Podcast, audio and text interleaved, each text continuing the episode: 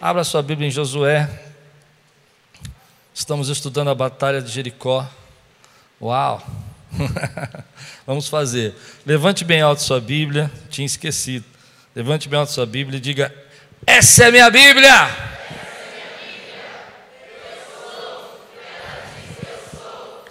Eu tenho. E eu posso.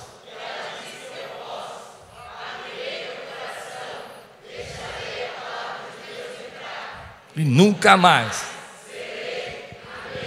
Glória a Deus. Aleluia. Quantos aqui ouviram as cinco mensagens da, sobre a arte de guerrear? Benção, né? Falou com você como falou comigo? Eu tive uma, uma impressão no meu coração que Deus falou profundamente comigo e com a igreja. De manhã nós falamos sobre o começo da batalha de Jericó e a gente mostrou nessa arte de guerrear que nós precisamos às vezes, entender que para conquistar algumas coisas que Deus já nos deu no passado, nós precisamos nos posicionar no presente. Deus falou com você que é seu, mas se você não for na direção daquilo não rodear, não se aproximar, não chegar perto, você não vai receber aquilo que Deus te deu. E eles vão rodeando então Jericó, e eles vão se preparando. Mas no começo eu disse sobre a necessidade de você entender, de você compreender que toda vez que você conquista alguma coisa, o reino de Deus conquista. Quando você conquista, por exemplo, uma autoridade, o reino de Deus conquista uma autoridade. Quando você vive essa, essa, essa condição de se colocado num novo patamar financeiramente, por exemplo, e você pode abençoar as pessoas, você faz isso como embaixador de Cristo. Quando você conquista uma autoridade espiritual, por exemplo, e você ora pelas pessoas, e você clama pela vida delas, e você percebe que Deus está respondendo, que há uma porta se abrindo, e você entende essa autoridade, o reino de Deus conquista. Tudo que você conquista, o reino de Deus conquista com você. Você não crê nisso? Vou explicar para você mais. Porque eu preciso trabalhar isso primeiro para começar a pregar. Tem gente que não entende isso. Mas, por exemplo, às vezes a gente não percebe que Jesus falou: Vós sois minhas testemunhas, e você precisa entender que para ser testemunha você tem que ter vivido. Ou seja, eu sou uma testemunha de milagre de cura, porque eu vivi um milagre de cura. E eu sei como que Deus cura. Amém? As pessoas vão na internet e falam que Deus não cura, mas eu vivi um milagre de cura. Foi um milagre. Como é que eu posso dizer que, que não, Deus não cura? Amém? Quando eu recebo isso, quando eu conquistei isso, quando Deus me deu isso, eu recebi isso na minha vida, tudo que eu conquistei, o reino de Deus conquista. Ou seja, eu começo a falar desse milagre, eu começo a proclamar isso, eu sou uma autoridade. Ah, por um exemplo que eu dou muito sério nisso, muito importante nisso, é quando você enxerga, por exemplo, na sua vida, pessoas sendo colocadas aí em momentos estratégicos por Deus para conquistar algumas coisas, né, como a rainha Esther, que conquistou ali o palácio para que ele pudesse preservar o povo de Israel. Ela foi escolhida entre todas as mulheres, a mais bonita, e não foi um acaso ela ser a primeira, não é verdade? Para que houvesse libertação e cura. Então eu quero que você levante sua mão agora e diga assim: tudo que eu conquisto.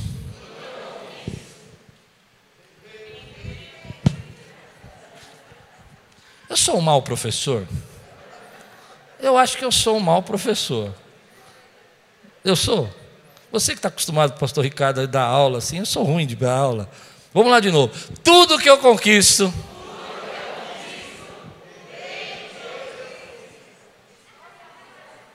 Foi ruim.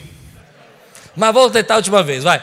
Tudo que eu conquisto, o reino de Deus Querido, isso é tão forte para mim, é tão importante você entender. Olha, você, nós não precisamos de cristãos em todas as áreas do nosso país, precisamos de médicos cristãos, cientistas cristãos, precisamos de gente que entenda de ciência cristã, porque tudo que a gente conquista, o reino de Deus conquista, é um testemunho, é a presença de Deus está lá. Quando você, por exemplo, fala assim: olha, eu vou levar isso na presença de Deus, eu vou pregar sobre isso, eu vou ensinar sobre isso, eu vou mostrar, você conquista aquela, aquele lugar, aquele espaço, o reino de Deus conquistou através da sua vida. Amém? Por isso nós estamos nos preparando para guerrear, estamos preparando para a batalha, estamos preparando para conquistar. Eu tenho tido uma sensação muito grande no meu coração que nós estamos. Eu não vou adiantar a pregação, vamos ler o texto. Josué capítulo 6, versículo 17. Diz assim: Porém a cidade será condenada, ela e tudo que nela houver. Somente ficará viva Raabe, a prostituta, e todos os que estiverem com ela em casa, porque escondeu os mensageiros que enviamos. Vamos orar? Senhor, fala conosco, traz a tua palavra ao nosso coração, alimenta a nossa vida. Vem, Senhor, falar e destruir barreiras, em nome de Jesus. Amém. Mantenha a sua Bíblia aberta, que eu vou ganhar tempo. Eu vou ler um versículo de cada vez, ao invés de ler todos, depois reler. Vamos ler um só de cada vez, mas fica com a Bíblia aberta. De manhã a gente falou que essa conquista de Jericó foi a primeira conquista de Josué. Ele não tinha conquistado. Nós mostramos isso, que é, ele circundou a terra, ele ficou andando ao redor da terra, ele ficou passando e vendo as muralhas ali. E isso foi um processo de Deus trabalhar. Mas quando eu li o versículo 17, me instalou assim na mente algo de que alguma coisa eu tinha perdido perdi alguma coisa. Eu já tinha feito a, a, mensagem da manhã, que você não assiste, se você, você assistiu, volta para assistir. E aí veio no meu coração, espera um pouquinho, por que está falando de Raabe aqui no meio? Por que, que ele está dizendo, olha, vai ser condenada tudo que te houver, mas somente a Raabe? Porque alguma coisa aconteceu antes. E eu quero mostrar para você que quando Deus quer nos dar lugares fechados, que foi o tema da manhã, há um processo que Deus faz antes da nossa vida. E que às vezes você não percebe esse processo. Eu fico surpreso como tem gente que despreza o processo para conquista.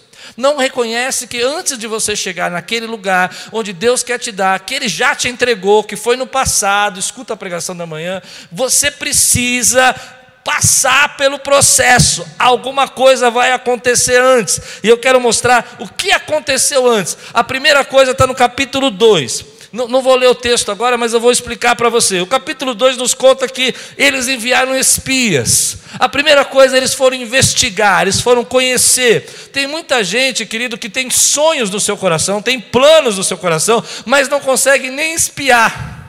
Meu querido, eu vou te dar uma ordem pastoral. Se Deus tem falado algo com você, se você tem algo que sabe que é da parte de Deus que você deseja, vai espiar a terra.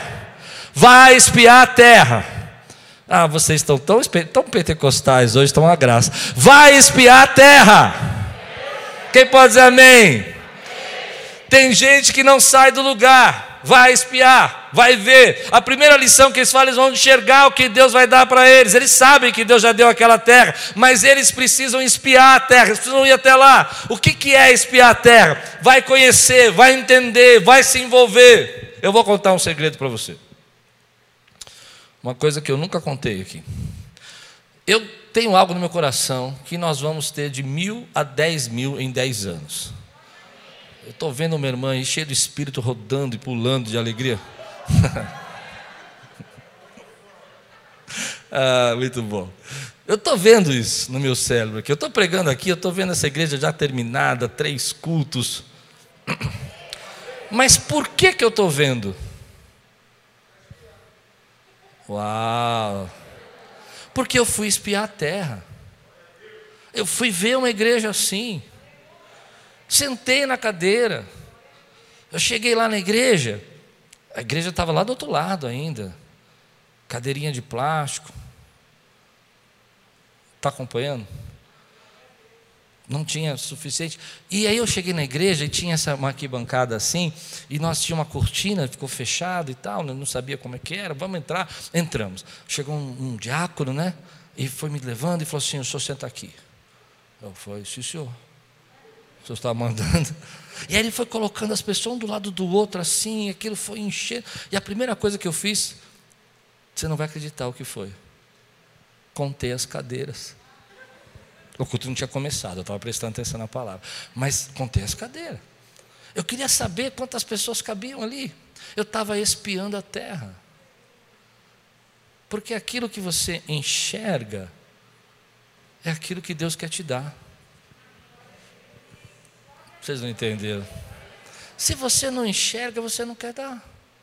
Você não vai tomar posse, você não vai receber. Vou dar um exemplo para você. Às vezes eu vejo pessoas pregando para 20, 30, 40 mil pessoas, eu fico impressionado como eles apanham. Você já viu que eles são criticados? Eu fico espiando a terra. Porque aquilo que você espia, forma uma visão na sua vida e a sua vida vai na direção daquilo que você enxerga. Se você não enxerga, você não pode ir. Quantas vezes, querido, você vai ver pessoas do seu lado que tem aquela carreira que você deseja, aquele plano que você colocou. Às vezes eu fico olhando com a Lupe. Ontem nós fizemos isso, nós saímos do casamento, a gente não assiste TV, e fiquei olhando assim, casas que eu acho bonita. Eu não tenho condição nenhuma. eu já entendeu, né? Nenhuma de ter uma casa daquela. Mas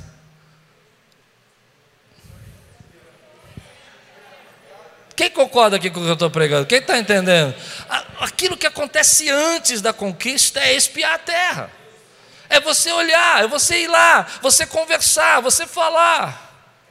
Você chegar para a pessoa e falar como é que é isso, como é que funciona. Às vezes você tem um parente, um primo, um amigo que já é aquilo que você já está fazendo aquilo que você gostaria de fazer, vai lá falar com ele, vai conhecer os problemas, vai ver a dificuldade, vai ver as barreiras. Tem muita gente que não tem fé nem para espiar. Falei, falei, falei, recebe aí da glória. Tem não tem fé nem para espiar a terra. Não, você vai fazer o que lá? Tem condição? Tem, a, a Lupe é melhor que eu nisso. Uma vez nós estávamos fazendo uma viagem, tal, um lugar bem bacana e tal. Ela começou a entrar no restaurante daquele super caro, sabe? Eu falei: O que você vai fazer aí, mulher? eu vou olhar. Vai olhar o quê, mulher? Sai daí! Porque tem gente que não tem coragem de entrar. Eu não tinha coragem. Ela entrou, olhou tudo e tal, eu só orando, Deus não deixa essa mulher sentar. Se ela sentar, estou perdido. Olhou tudo, tinha aquele, era um tipo um restaurante museu, ela ficou olhando as coisas do museu, e o garçom indo atrás de nós. Eu falei, acho que ele vai pensar que nós vamos roubar, nós vamos ser presos. Irmão, Deus te deu algo já no passado, eu preguei de manhã, eu entreguei. Você precisa ter um processo antes, não despreze o processo. A primeira parte do processo, capítulo 2, espia a terra vai conhecer, vai se envolver, vai ver o que você tem, porque você só pode ir na direção daquilo que você enxerga. A segunda coisa vai acontecer no capítulo 5. O capítulo 5 diz que, e é um texto muito interessante, ó, capítulo 5, esse eu quero ler, versículo 4 e 5. Eles vão dizer o seguinte, ó. Josué 5, 4 e 5. Ele fez isso porque todos os homens aptos para a guerra, o que, que ele fez? Ele, ele fez a circuncisão geral do povo. E olha por que, que ele fez, olha por que, que ele fez.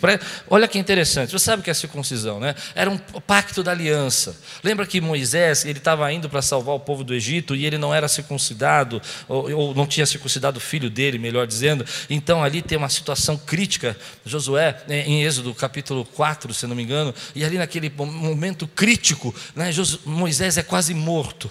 E por quê? Porque ele não tinha cumprido a aliança. Esses homens aqui, ó, ele fez isso, Josué fez essa circuncisão porque todos os homens é, aptos para a guerra morreram no deserto depois de terem saído do Egito. Todo mundo que conhecia a batalha, todo mundo que tinha vivido no Egito, todo mundo que conhecia uma cidade fortificada, uma cidade grande, tinha morrido. Esse grupo não conhecia nada disso. E todos os que saíram haviam sido circuncidados. Mas todos, preste, olha, olha o que a Bíblia está dizendo, mas todos que nasceram no deserto, no caminho depois da saída do Egito, não passaram pela circuncisão. Então esse grupo que estava ali é um grupo que não entendia cidade, não entendia o que era do que era ser separado por Deus. Eles não tinham visto, eles não eram guerreiros, os guerreiros tinham morrido. A Bíblia está dizendo que essa é uma nova geração que está surgindo. E aí tem duas coisas que eu preciso falar sobre isso. A primeira, que é muito importante da preparação, é que eles precisavam reafirmar a aliança com Deus. Eles precisavam entender que eles tinham uma, uma, um pacto com Deus. A preparação daquilo que você quer viver, daquilo que Deus quer lhe dar, precisa nascer naquilo que você firma a sua aliança com Deus. Eles vão entender que maior do que eles têm para conquistar a terra é ser o povo de Deus maior do que tudo que eles possam conquistar na vida, é fazer parte da nação de Deus, é ter uma aliança com esse Deus. Eles precisam entender que aquilo que vai acontecer na vida deles no futuro, eles precisam estar preparados como nação para viver, para ser o que Deus planejou. E você precisa saber que hoje nós somos essa nação que foi circuncidada no coração, porque somos a nação e tudo que você conquista, o reino de Deus conquista. Então você precisa entender que esse, essa aliança que você tem com Deus precisa estar sendo reafirmada, vivida para a glória dele. Nós não vivemos uma circuncisão de carne, mas vivemos uma circuncisão espiritual, porque fazemos parte do povo de Deus, da sua nação santa, do seu sacerdócio. Isso vem antes, meu querido. Vem antes, meu irmão. Perceba, perceba que aqueles homens não eram guerreiros. E eles iam invadir uma cidade fortificada. Eu arrisco a dizer para vocês que é, eles não sabiam muito bem como funcionava uma cidade, porque eles viveram no deserto. E as cidades naquela época eram feitas para proteção. Pessoas iam morar na cidade para que a cidade não fosse invadida. Ela era feita com muros para que pudesse se proteger por dias, por anos. E esses jovens aqui não sabiam nada de guerra, mas eles tinham um pacto com Deus. E eu quero trazer uma palavra para você. Às vezes a gente sente que falta capacidade, às vezes a gente sente que não tem condição, às vezes a gente acha que é inapropriado, não é um guerreiro, não sabe da arte de guerrear, mas Deus tem uma aliança com você. Quem pode dizer glória a Deus por isso, querido? Quantas vezes eu já me senti assim? Vendo pessoas que nasceram ou viveram em condições que viviram coisas que eu não podia ver, mas Deus tem um pacto comigo, com você e com essa igreja. Querido, olha que coisa linda, eles vão entender que eles precisam preparar-se espiritualmente. Todos os estudos que nós fizemos sobre batalha os vitoriosos que nós estudamos se prepararam espiritualmente. Vem no meu coração que eles não se afobaram. Pensa comigo, eles ficaram 40 anos para chegar na terra prometida, e agora que eles estão na terra prometida, eles vão fazer uma cerimônia de circuncisão. É interessante você perceber isso, porque olha o versículo 8. Versículo 8. E depois que a nação inteira foi circuncidada, eu não vou descrever para você, mas eu imagino que o perigo de uma infecção, a situação, vamos pensar nos dias de hoje, eles fizeram é, é, facas de pedra, irmão, de pedra. Mas o que eu quero mostrar para vocês, não posso me distrair. O que eu quero mostrar para vocês é onde estavam no acampamento até se recuperarem. E aonde eles estavam no acampamento até se recuperarem? Eles estavam, no versículo 10 você vai ver, eles estavam na planície de Jericó.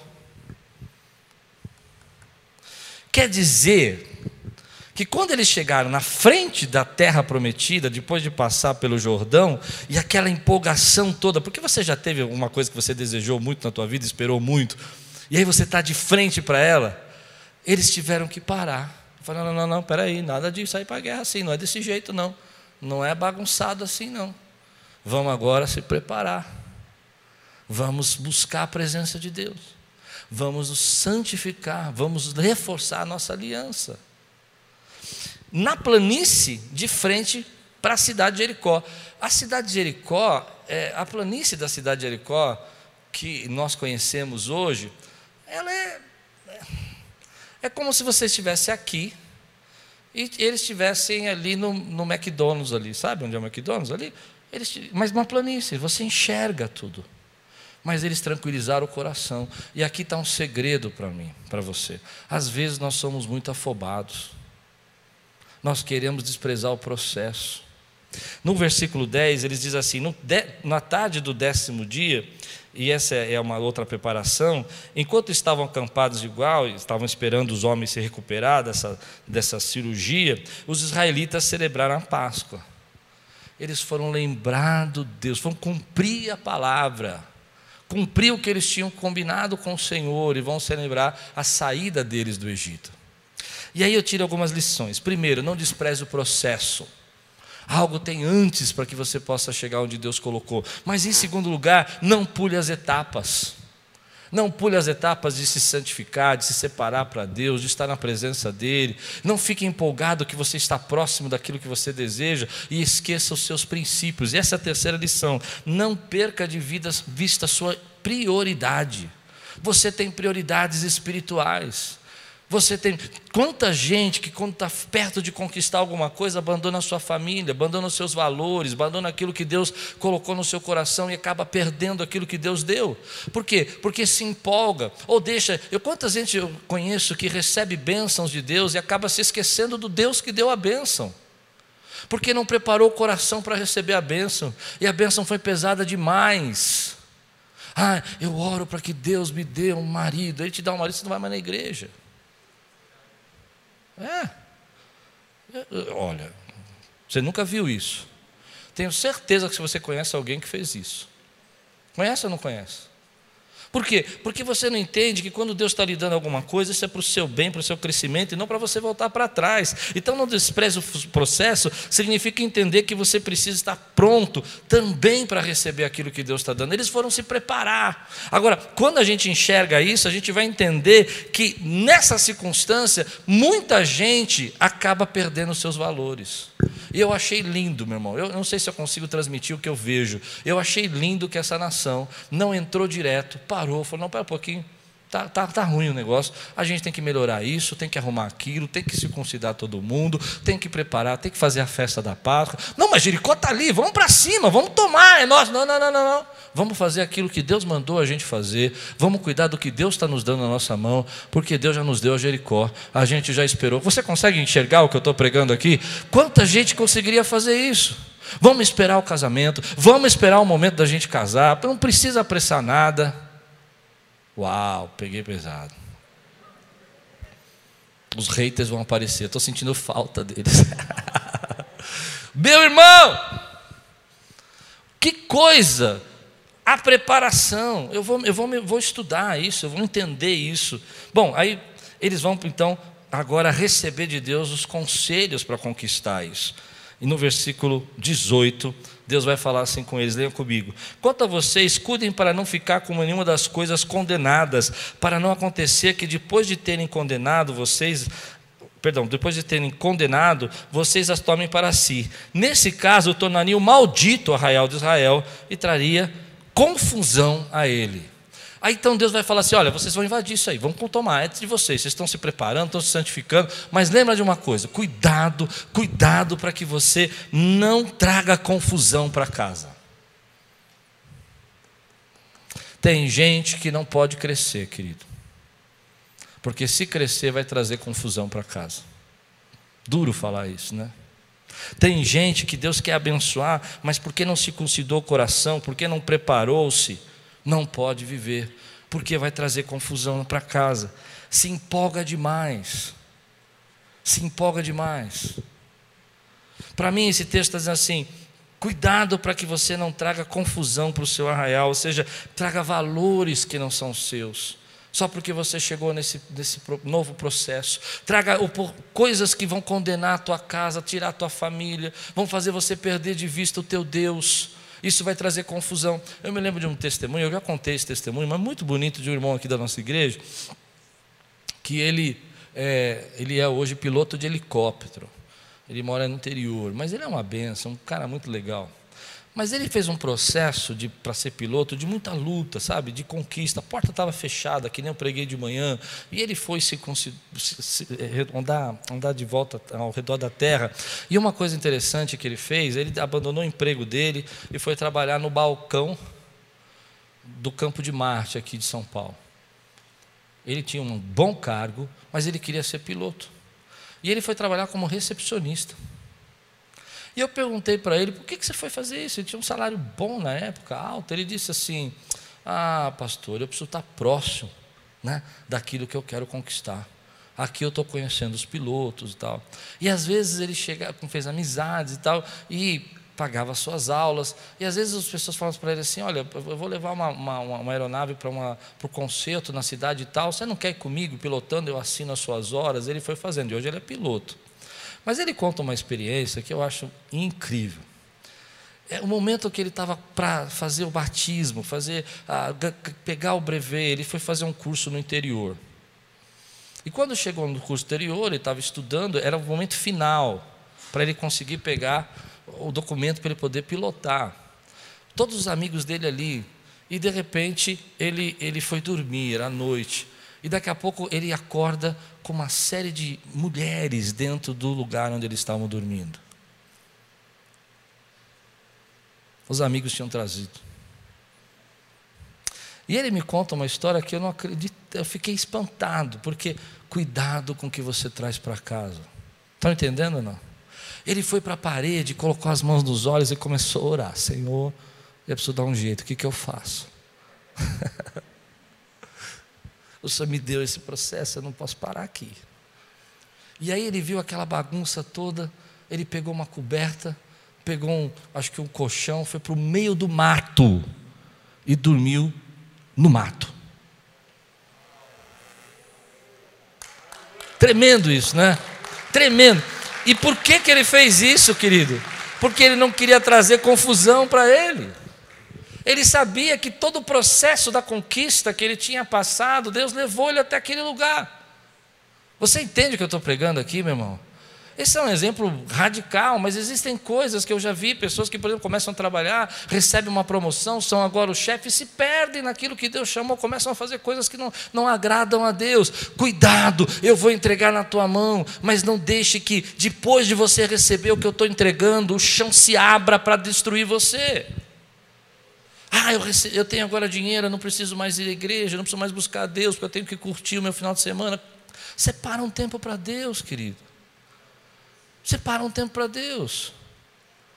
Às vezes a gente não percebe isso, mas quantas vezes a gente, na empolgação, empolgado demais, começa a trazer o orgulho para dentro da nossa vida, começa a trazer a vaidade e esquece quem deu. Foi Deus para você.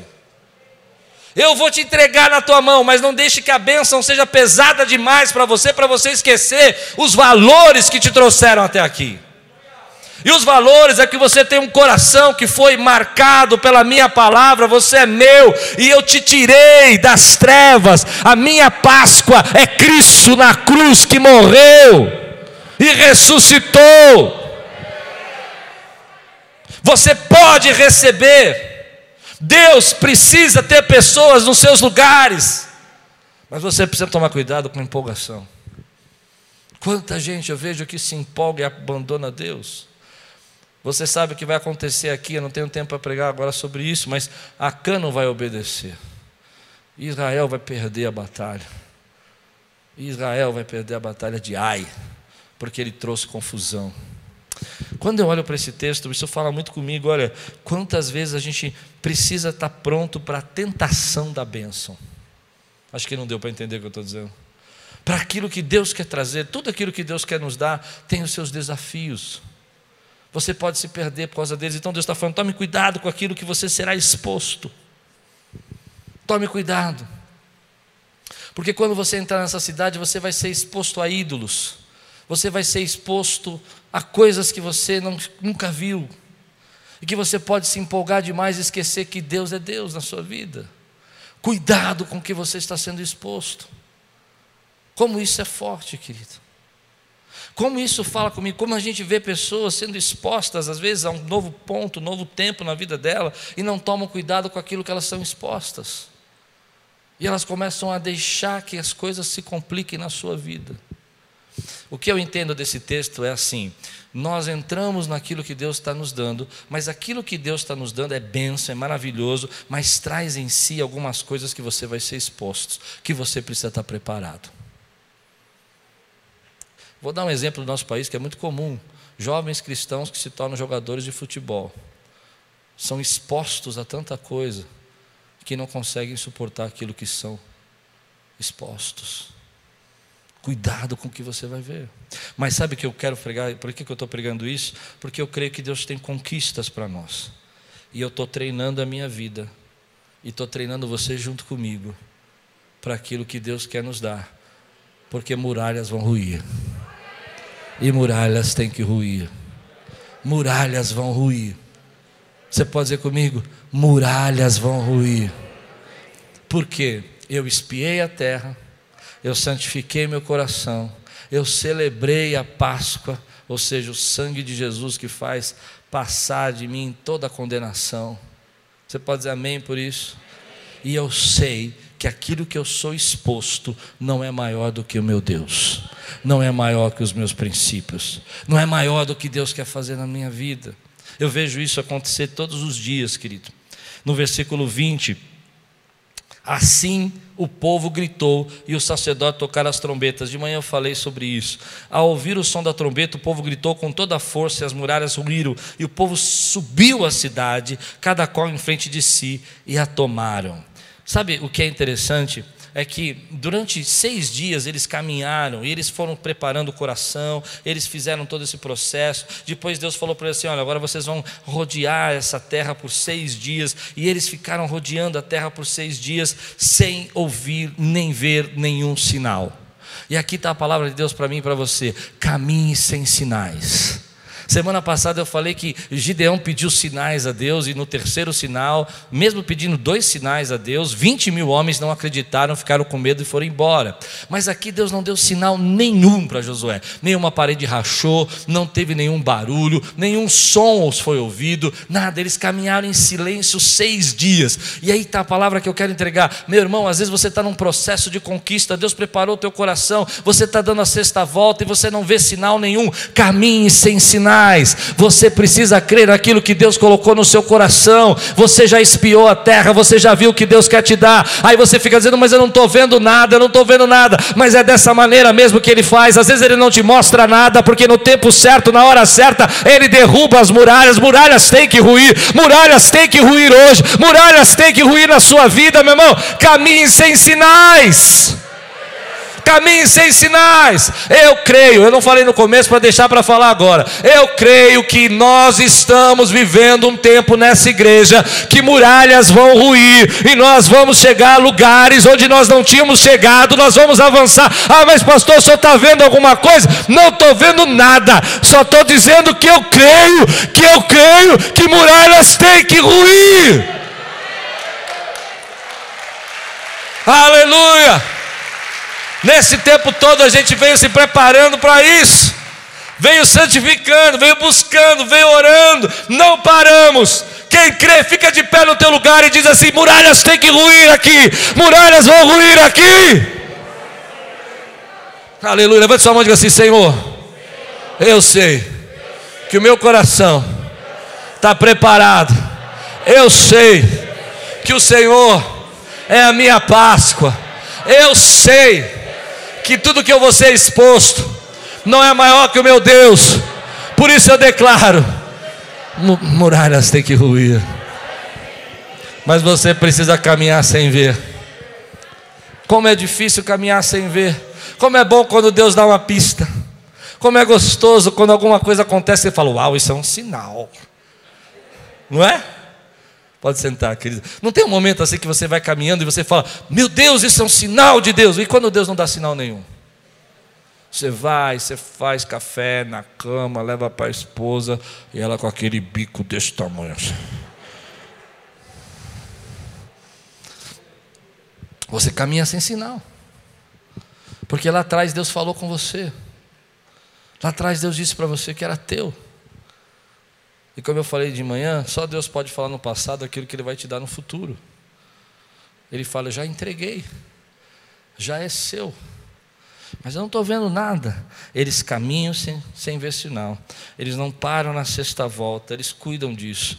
Ele tem o sprint final da corrida. Tudo isso eu preguei de manhã, não vou repetir. Para você chegar no, no final. Mas o que me fala no meu coração é que Deus tem muralhas nesse templo para ruir. Deus quebrou aquela muralha para que eles pudessem avançar, porque aquilo que você conquista, o reino conquista. E eles tinham uma terra para conquistar. Eu creio, querido, que há um tempo que Deus tem feito tantas promessas na vida dessa igreja e na nossa vida, que Deus está dizendo para mim e para você: ei, não tem sinais, mas caminhe sem sinais, porque na sétima volta você vai poder gritar. De manhã eu falei muito sobre não poder falar. Quem quer conquistar lugares fechados não pode falar. Mas há um tempo que você vai sentar com seu chefe, porque a muralha ruiu, e ele vai ver quem você é, que você vai poder falar: Eu acho que podemos melhorar isso. Porque a muralha está ruindo. Quando você olha para isso, a gente percebe que às vezes esses lugares trancados, tem uma hora que você vai ter que chegar e dizer assim: Ó oh, Senhor, eu creio que eu posso conquistar isso, eu creio que eu posso viver. Eu vou falar sobre isso porque eu sei que vou viver. Mas você precisa estar preparado. Interessante que no, nos dois meses atrás, Deus falou algo do meu coração que eu precisava me preparar. Precisava me preparar. Eu não gosto muito de brigas virtuais, sabe essas brigas virtuais? Eu evito demais isso. Os haters. Eu vejo o que eles fazem com os amigos meus, eu falo, misericórdia. Gente que eles nem conhecem, sabe? E Deus falou para mim que eu tinha que me preparar para isso. Eu comecei a me preparar. Sabe, circuncidar o coração. Fui fazer um programa de rádio duas semanas atrás.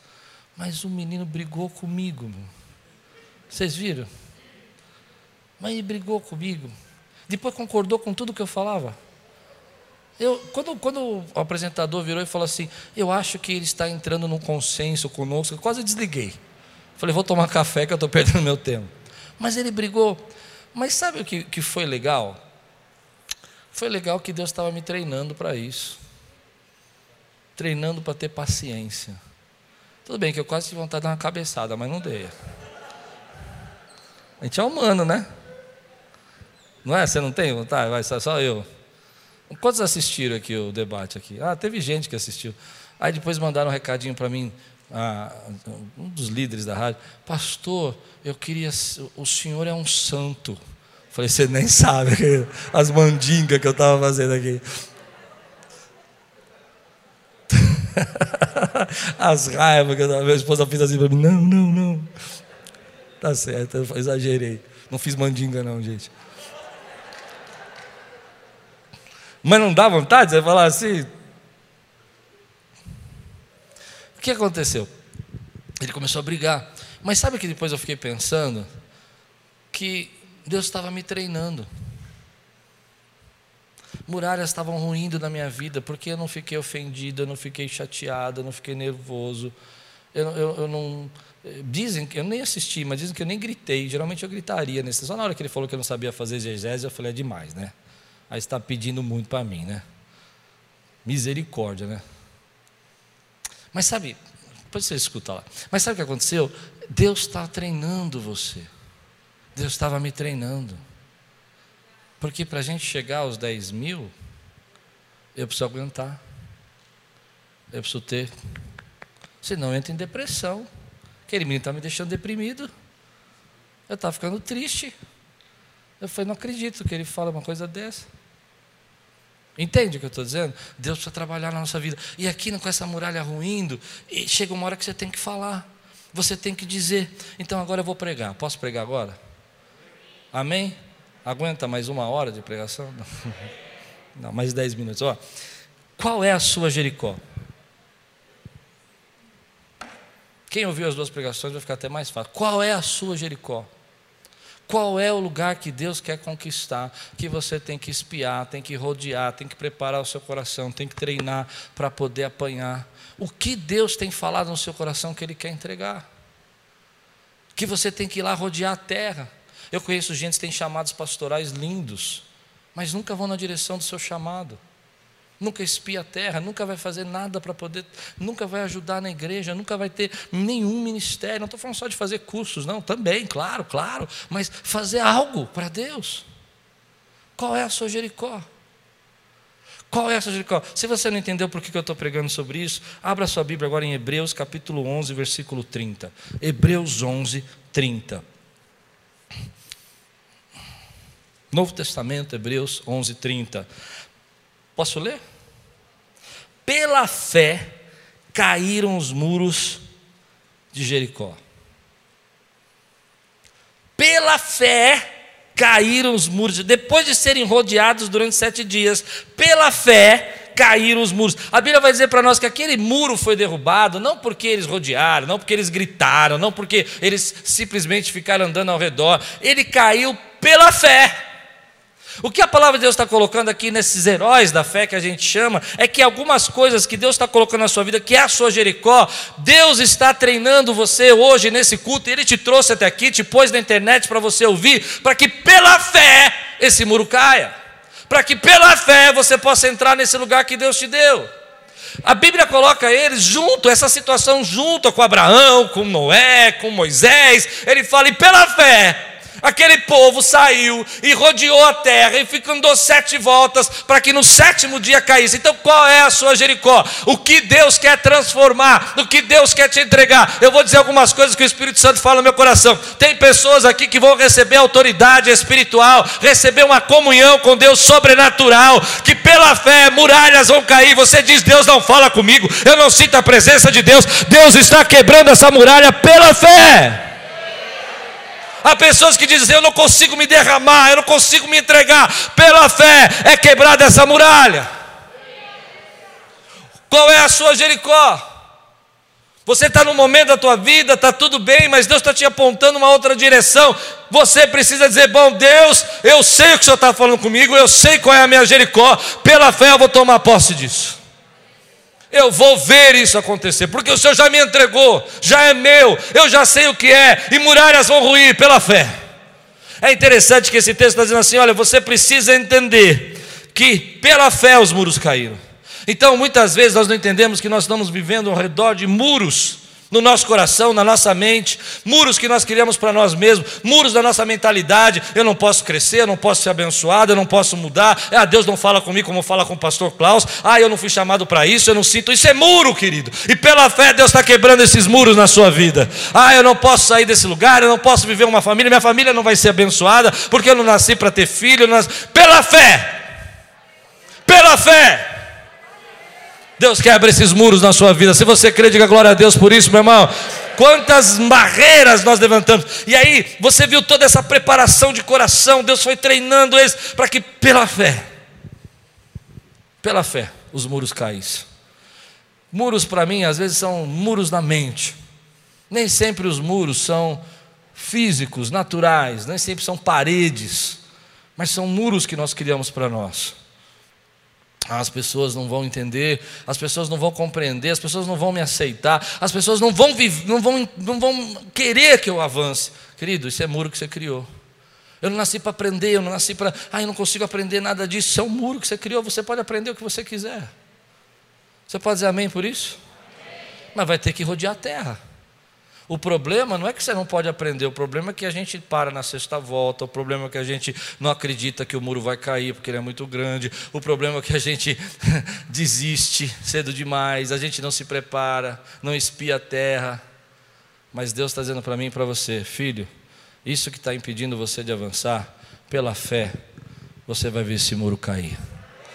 Qual é a sua Jericó? Sabe o que é interessante?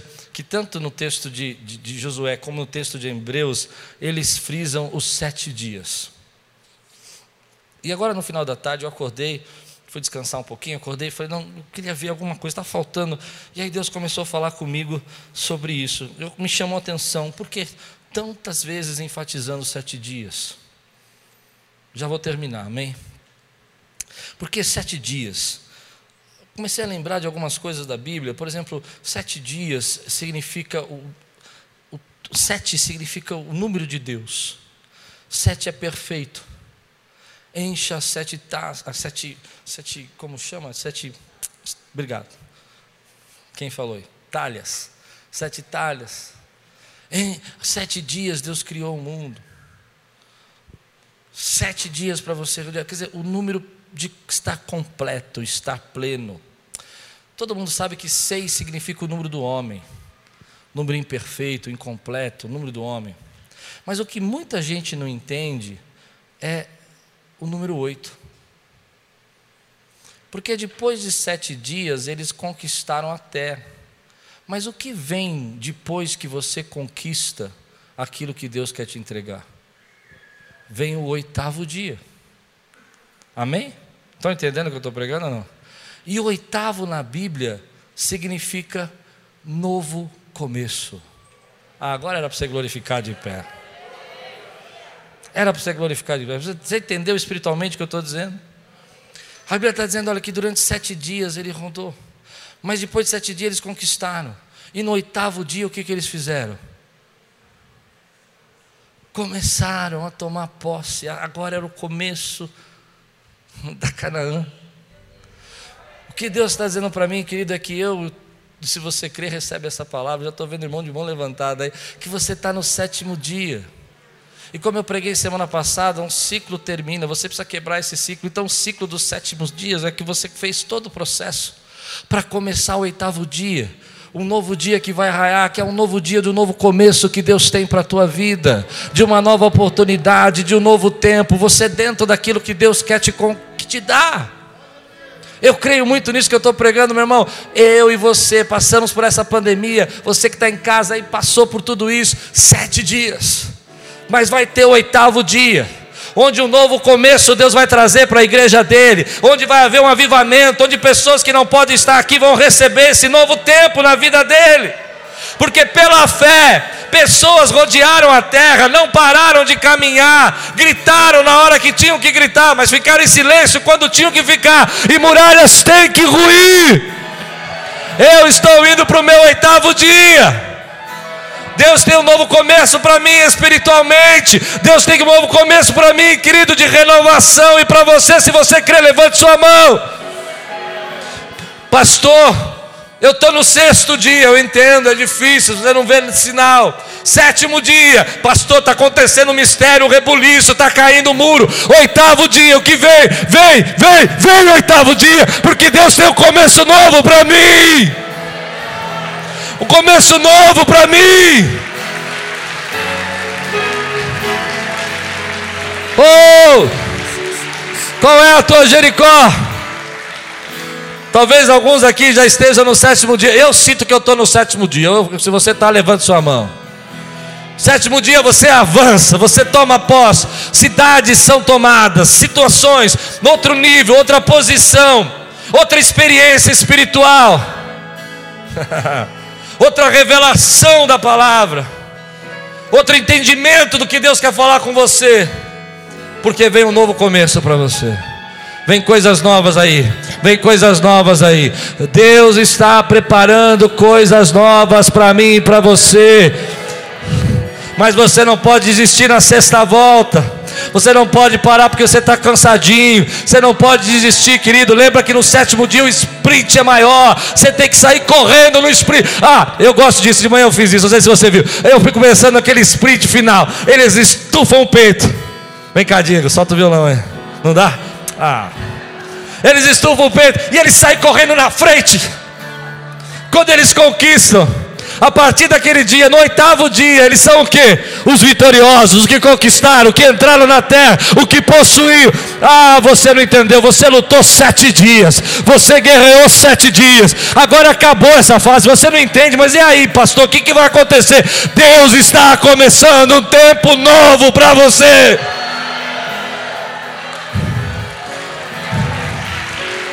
Um ciclo fechou. Um ciclo fechou.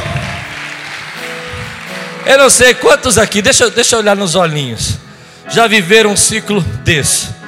Sete dias passaram, os sete tempos. E depois houve uma grande conquista. E você entrou no novo tempo. Quem já viveu isso e está entendendo o que eu estou pregando? Pois bem, eu quero declarar uma palavra sobre você. Eu creio que nós estamos vivendo isso agora. Estamos lutando na sétima batalha, sprint final. Essa semana eu falei, pai, eu estou cansado, estou correndo muito e não estou vendo nada, nem uma rachadurazinha. Parede está fechada, eu não estou vendo nada. E Deus me deu essa palavra, agora à tarde, filho, o oitavo dia você não entendeu, é um dia de de começo de coisas novas, de viver experiências novas, de viver o sobrenatural. O que acontece quando você conquista Jericó? Começa um novo ciclo na vida desse povo. Assim Deus tem um novo ciclo para você. Se você crê, fica de pé, toma posse. Sai agora, joga a pantufa para o alto. Se você está em casa, liga para a mamãe, fala: Mamãe, eu estou no oitavo dia.